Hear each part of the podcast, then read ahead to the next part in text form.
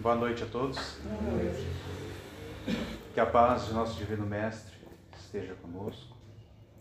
E nós iniciamos agradecendo pela oportunidade de aqui estarmos, pela oportunidade que a casa permitiu que nós fôssemos estudar um pouco mais, nos aprofundar um pouco mais no tema, buscar alguns detalhes, algumas nuances para que a gente pudesse compreender um pouco mais os ensinamentos de Jesus à luz da doutrina dos Espíritos. A casa sempre nos acolheu muito bem, somos muitos, muito gratos pela casa, pelas pessoas que aqui trabalham, pelas pessoas que aqui vêm. Estamos muito contentes de aqui estarmos. Nós vamos falar um pouquinho sobre obsessão. Eu trouxe uma mensagem, é, o título dela é Onde Estiveres está no livro Poetas Redivivos, do Psicografia de Francisco Cândido Xavier. E é interessante observar algumas palavras que eu destaquei para que a gente pudesse refletir um pouco.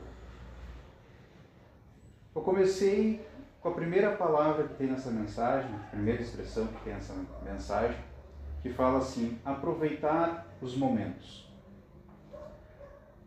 Aproveitar os momentos, muitas pessoas é, interpretam como viver inconsequentemente. E são coisas diferentes.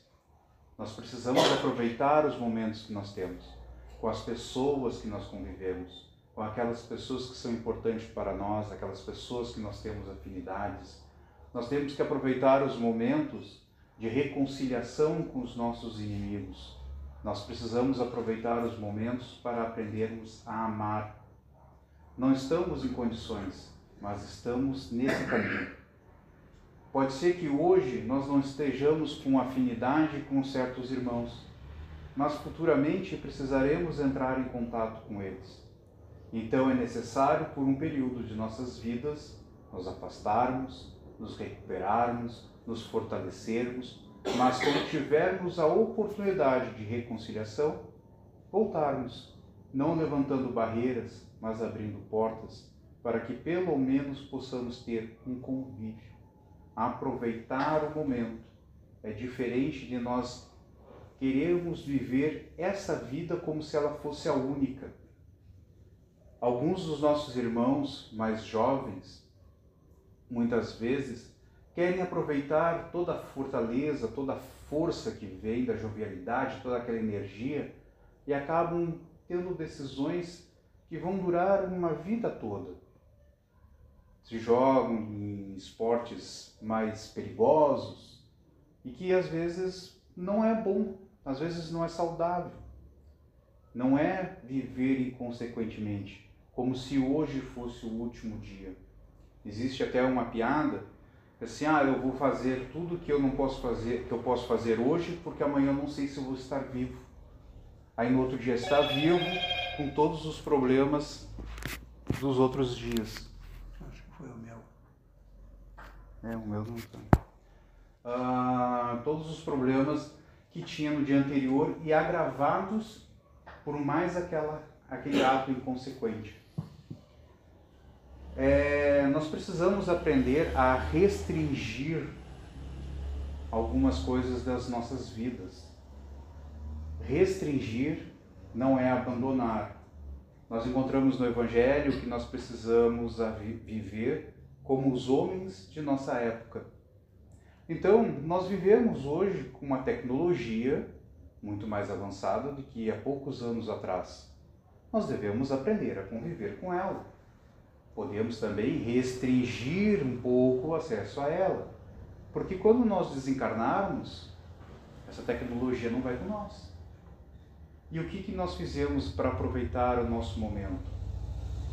Paramos um pouco com aquele bombardeio de informação superficial no nosso dia a dia que chega no nosso celular e fomos ler um livro com uma profundidade de reflexão que nos traz, nos preenche o nosso interior Muitas vezes as informações estão chegando de todos os pontos e nós ficamos angustiados com aquilo que está acontecendo.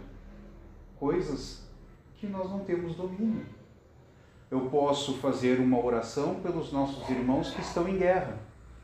Eu posso influenciar talvez as pessoas que estão à minha volta para que elas não entrem numa bipolaridade de conceitos opostos que vai gerar guerra. Isso eu posso fazer. Mas adianta eu entrar num debate acalorado sobre quem tem razão, se é A ou se é B? eu tenho que me aprofundar um pouco mais. Para isso, existem outros irmãos com outras missões para chegar e trabalhar nesse assunto. Nós, no momento, nessa caminhada, precisamos muitas vezes acalmar os nossos corações, buscarmos profundidade naquilo que vai acalmar as nossas vidas para podermos seguir. Nós podemos buscar essa paz através de uma oração.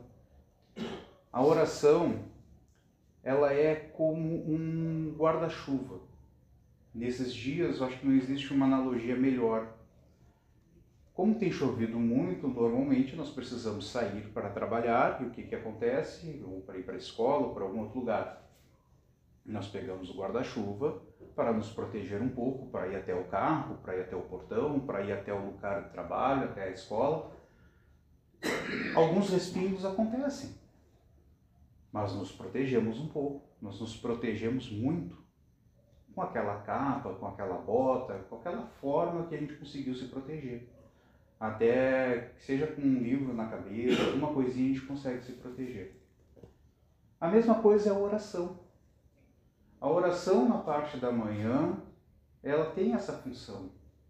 Ela nos prepara para o nosso dia a dia com as pessoas que nós vamos encontrar, com as situações qual, nas quais nós vamos estar colocados, para que nós possamos estar protegidos. Estaremos 100% protegidos? Não.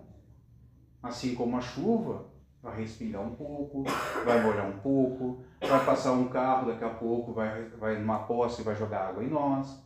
Nós vamos nos proteger, mas nem tudo vai ser protegido. Ela vai nos auxiliar a nos passarmos por aquele dia com as situações que nós vamos encontrar.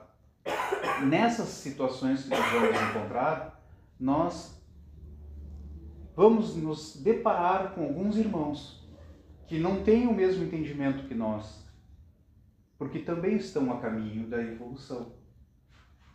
Muitos desses irmãos não fazem até por maldade, mas algumas vezes por uma própria projeção de si próprios.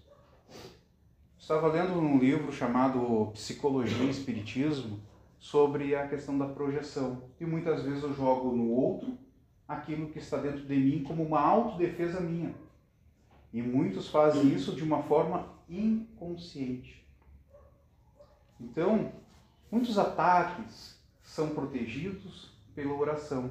Não que aquilo seja uma barreira intransponível, mas eu estarei um pouco mais preparado para enfrentar aquela situação com um pouco mais de paz, com um pouco mais de calma, e aí o termômetro vai subindo. Chega uma hora que a gente precisa parar novamente, porque na nossa mente está um turbilhão de ideias, fazer uma prece, acalmar, serenar, se conectar novamente com o divino, mas se nós estamos com aquele acesso de informações chegando para nós, e que normalmente são tragédias, são coisas que não nos levam a nos elevar ou nos aproximar de Deus, nos aproximar de Jesus, nos aproximar daqueles espíritos superiores que nós tanto chamamos, nós não vamos conseguir calmar os nossos corações.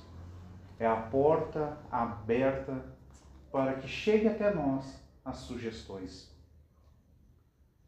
Tem um, um passarinho chamado cuco, que ele tem uma particularidade, ele não cuida do ovo. O que, que ele faz? Ele procura um ninho onde tem um ovo, ele chega lá, empurra aquele ovo fora, normalmente é do pardal, obviamente, quebra o ovo, coloca o ovo dele ali. O pardal que saiu para buscar comida chega, o ovo está ali e choca. E fica ali cuidando daquele ovo. Quando nasce, olha, nasceu o meu filhote. Mas o filhote é do cuco. Assim, a natureza nos ensina. Muitas ideias que nós criamos, muitas das ideias que nós alimentamos, não são nossas. Essas ideias são sugestões que chegaram para nós. Então, num certo dia, numa parada de ônibus, nós chegamos no nosso trabalho para ir para o nosso trabalho atual e alguém próximo de nós assim, bah, tu viu a fulana lá hoje? Nem me olhou. E a gente fica com aquela ideia, pô, ela não me olhou mesmo, né? Aí no outro dia, antes dela falar, eu já olho para ver se ela tá me olhando, e ela não tá me olhando. Ah, mas ela não gosta de mim. No outro dia, de novo, ah, mas hoje ela ficou lá do outro lado. E no outro dia, ah, sabe de uma coisa? Que desaforo. Eu vou lá tirar as Vem cá, por que, que tu não quer ficar do meu lado? Não sei, eu simplesmente cheguei aqui, estava escutando meu som, coisa e tal. Tu não gosta? Aí a gente já chega assim. Foi só uma ideia sugerida por alguém. E nós ficamos alimentando, alimentando. Isso que eu trouxe é uma coisa que acontece no nosso dia a dia, entre encarnado e desencarnado. Como é que os nossos irmãos obsessores agem? começam pela sugestão simples. Nessa simplicidade, daquela obsessão simples, que é uma ideia. É apenas uma ideia. Por que, que não fuma um cigarrinho? No outro dia, aquela vontade. Aí olha, é, o meu pai fuma, ah, mas eu não vou fumar. No outro dia, aquela vontade, aquela inspiração um pouquinho, não, mas meu pai, minha mãe fuma, meus amigos fumam. Ah, dá aqui que eu vou fumar esse cigarro também. E deve ser bom, todo mundo que eu conheço fuma. Tudo começou com uma pequena sugestão. Como os nossos irmãos, muitas vezes, por falta de entendimento, por falta de esclarecimento, por falta de hastear as velas da caravela e andar numa direção, estão pelo mar, perdidos, esperando um caminho, então não sabem para onde estão indo. Eles vêm aos pouquinhos dando essas sugestões. Olha lá, aquele irmão lá um dia te olhou atravessado. Na verdade, só tinha, deu um derrame dele, ele atravessou aqui e foi sem querer. Olha lá, o fulano lá, um dia pegou e estava meio bravo. Lembra que ele falou? que a sugestão vem vindo e nós vamos alimentando a discórdia. E nós vamos criando essas ideias disso, de uma obsessão simples, que nós podemos nos livrar através de uma conduta moral, através de um caminho mais reto, hasteando as velas para que nós possamos pegar uma direção e chegar num destino que no caso que nós, como almas em busca de Deus, nós devemos hastear e buscar Deus, buscar o bem, buscar o caminho. Como é que nós descobrimos esse caminho? Estudando, trabalhando, buscando aquilo que realmente serve e descartando ou restringindo aquilo que não nos serve. A oração nos auxilia muito nisso nossos irmãos acabam afastando-se um pouquinho mais. Mas tem outros que são um pouco mais perseverantes. Então, essas inspirações passam a ser um pouco mais fortes, mais severas, mais contundentes, e eles chegam, ou elas, as informações, as sugestões, chegam para nós por uma pequena falha que nós temos de caráter orgulho, egoísmo, de querer achar que sou a solução dos problemas. Hoje, se eu não estivesse aqui, outro irmão estaria. Acreditar que eu sou importantíssimo para a manutenção da casa é um erro. Mas muitos alimentam esse orgulho. Alimentam como se são salvadores da pátria. Então, nossos irmãos, aproveitando esta oportunidade da nossa falha, da nossa falta de observação, aproveitam e nos inspiram. É, realmente, aquele povo lá só vai para frente se tu estiver lá. Então eu já chego um pouco mais é, inspirado, não pelos benfeitores, mas achando que eu sou importantíssimo para que o trabalho aconteça. Se nós não estivéssemos aqui, outro irmão estaria passando uma informação, passando uma mensagem, talvez até bem mais esclarecedora, de uma forma muito mais que fixasse muito mais nas mentes de quem está ouvindo. Esse orgulho, essa vaidade, esse egoísmo, que é uma falha de caráter nossa, muitas vezes torna-se essa segunda fase da obsessão, que é a fascinação. Então a pessoa começa a achar e agir como se só ela pudesse ensinar, só ela pudesse explicar e quase se comparar a Jesus. Talvez por uma falsa humildade ela não se compare, senão ia ficar muito na cara. Depois disso, essas obsessões tornam-se um pouco mais severas. Ela se torna uma subjugação. E tem uma passagem na Bíblia aonde um Senhor chega para Jesus e diz: Tem horas que o meu filho cai no fogo. Tem horas que ele cai na água. Eu passei pelos seus discípulos e eles não souberam resolver. Traz ele aqui. Jesus fala: Qual é o teu nome? Ele responde: Legião. Porque somos muitos. Naquele mesmo momento, Jesus diz assim: Então te retira Olha o poder moral, moral de Jesus. Quando chegaram para Jesus e disseram: Bom homem, o que, que ele respondeu? Por que me chamas bom?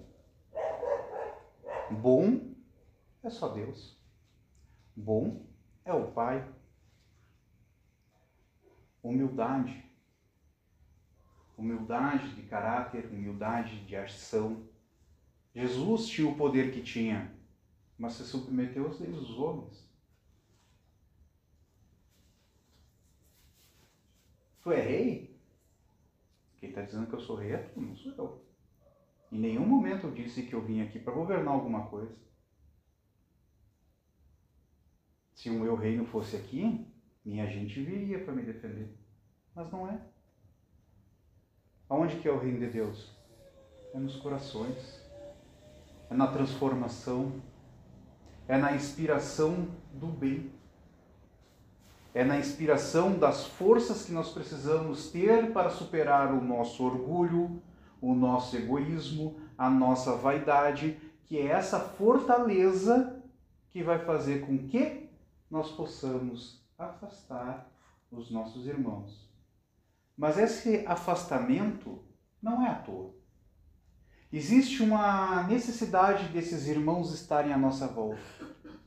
Existe uma necessidade, muitas vezes, que nós venhamos a cair nesse vale. Porque através desse trabalho de reevangelização de nós mesmos, da busca por Jesus, da busca pelo Evangelho, da busca por uma atitude alinhada com Jesus, nós estaremos também evangelizando os nossos irmãos obsessores e fazendo o caminho de volta, saindo daquela subjugação que é muito difícil. Quem quiser se aprofundar um pouquinho mais sobre subjugação, o livro Sexo e Destino de Chico Xavier demonstra a simbiose que existe, a dificuldade Ah, o livro Obsessão e Desobsessão de Valdo são livros que nos inspiram e nos fazem compreender um pouco mais de como sair e como agem os nossos irmãos, inclusive os nossos irmãos benfeitores que trabalham na espiritualidade, porque eles não param de trabalhar, para que nós possamos muitas vezes sair dessa situação. Então é evangelizando a nós mesmos que nós evangelizamos os nossos irmãos e fazemos esse caminho de volta. Deus não destrói o que ele cria, mas ele corrige aquilo que a gente começou a fazer de forma errada. Esse processo não é o processo que os nossos irmãos obsessores utilizam, que é justamente de forçar, mas sim de que nós possamos nos aprimorar, caminhando pelos destinos que Ele conduz a cada um de nós. Tem uma história, é, um casal que estava passando por uma fase muito difícil, chegou para ir para Chico Xavier e conversou, Chico, o que, que a gente pode fazer?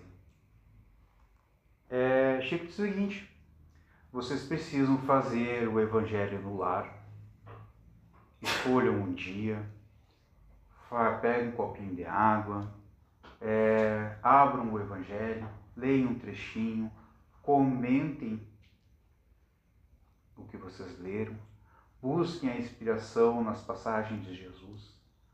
Façam isso por seis anos. Após o sexto ano, vocês receberão uma bênção.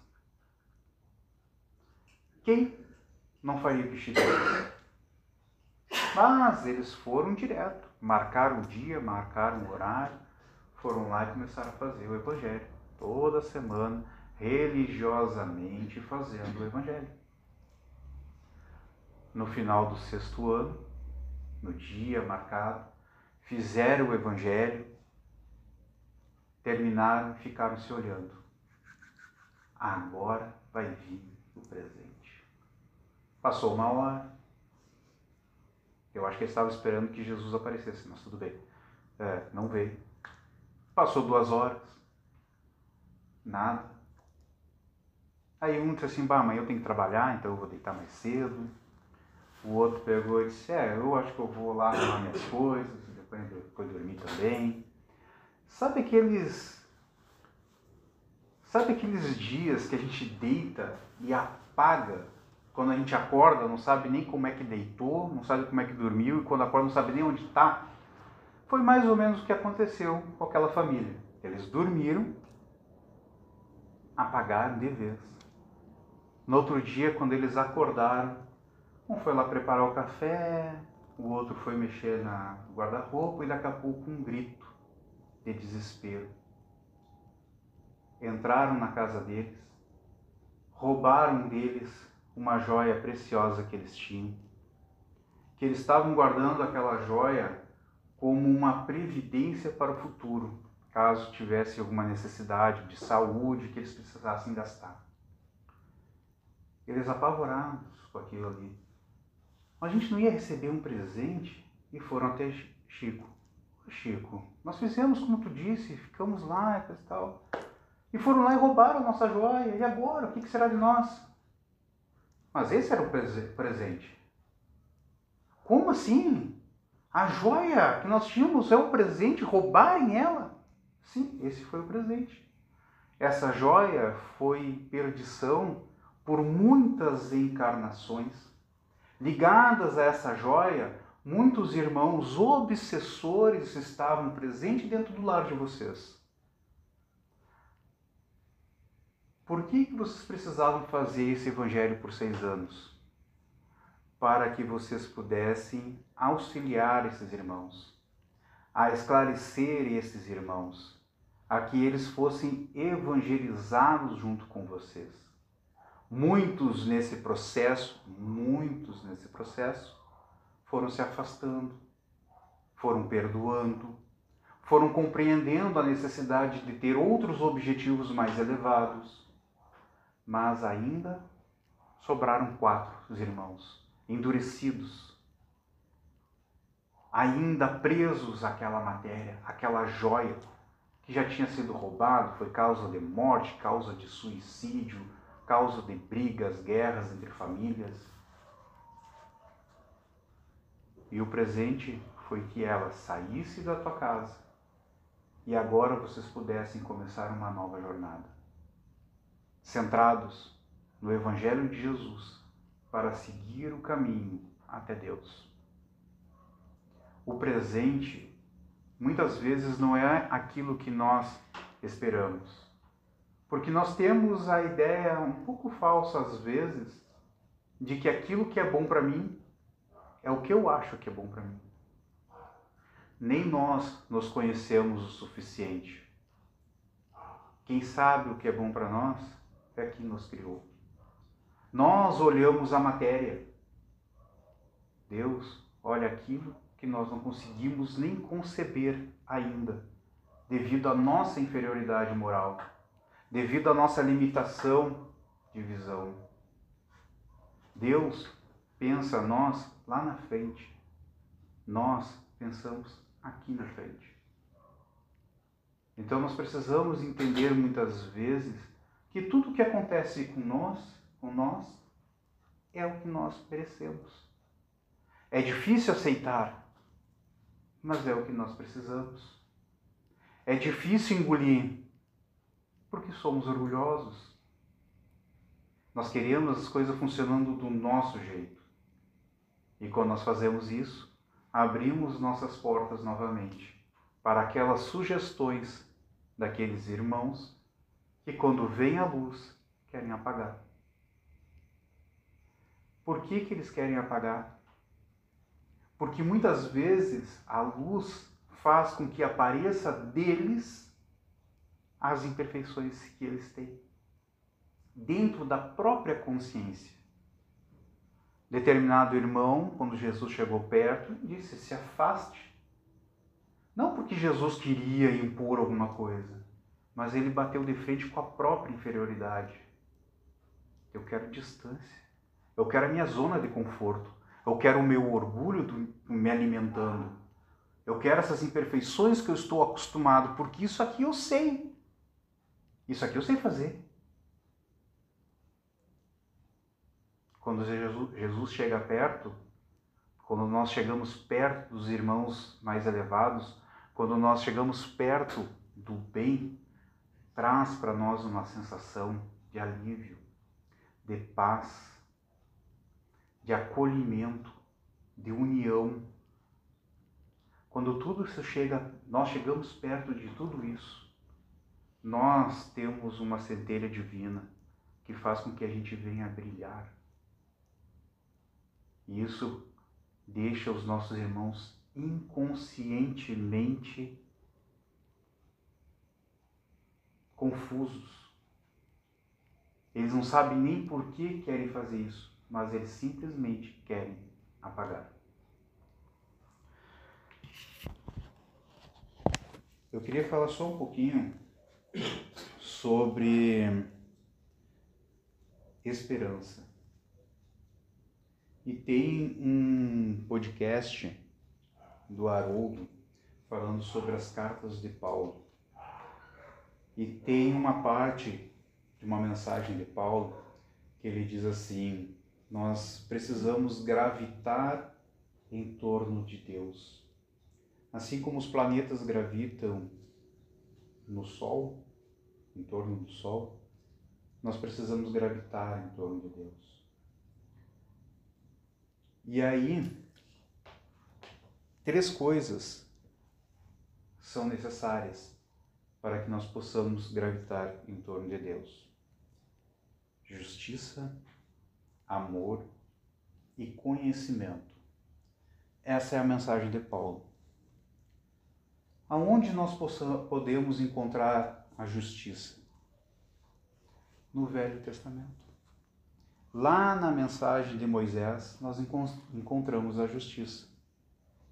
Isso pode, isso não pode, deve ser feito assim. Está lá nos Dez Mandamentos.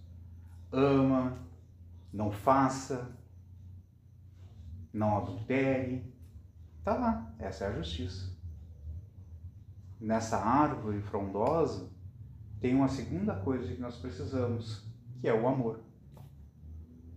E aonde nós encontramos o amor? Com Jesus. Jesus veio e trouxe para nós o amor. Exemplificou o amor. Preso à cruz, não estava preocupado consigo. Mas, Maria, esse é o teu filho. João, essa é tua mãe. Pai, perdoa não tem condições ainda de entender. Estava preocupado com ele. Esse é o amor. Conhecimento. Para Paulo, lá atrás, nós precisamos gravitar em torno de Deus. E três coisas são necessárias: justiça, amor, conhecimento. Onde nós encontramos o conhecimento? Na terceira revelação, doutrina dos Espíritos, o Consolador prometido. Aqui nós temos no livro dos Espíritos a explicação, a orientação. Encontramos no Evangelho como é que devemos agir, na Gênese como é que foi construído, o céu, o inferno, o destino, então, aquelas perguntas mais filosóficas que cruzam por todo mundo que está passando por alguma dificuldade. De onde eu vim, para onde eu vou, o que eu estou fazendo aqui? Nós encontramos respondidas. Mas se não for o suficiente, para maior detalhamento, tem as obras do Chico, que nós podemos pesquisar, estudar, compreender e encontrar o caminho que nós precisamos seguir o bem sempre vai nos aproximar de Deus. Mas eu não entendo muito bem, porque às vezes o bem para mim é uma coisa, para o meu irmão o bem é outra. Buscamos no exemplo de Jesus, buscamos então no Evangelho qual é a atitude que nós deveríamos tomar em determinada situação. Resumindo tudo, amando Amor é união. Amor é libertação. Amor é o que faz a diferença nas nossas vidas. E amor é bom porque é profundo, não é superficial. Como já passou um pouquinho do nosso tempo, a mensagem que eu trouxe fala assim: Enquanto o dia canta, enquanto o dia, Esperanças e flores te revela. Segue na estrada primorosa e bela da bondade que atende, ampara e cria. Não desprezes o tempo que te espia, por santa e infatigável sentinela, e a alma do amor que se desencastela, perdoa, alenta e crê, serve e confia Lembra-te, enquanto é cedo, tudo, tudo. O tempo extingue, generoso e mudo, menos o eterno bem que, excelso arde, e onde estiveres, torturado embora, faze do bem a luz de cada hora, antes que a dor te ajunte, triste e tarde. Queridos irmãos, mais uma vez, obrigado por esta oportunidade.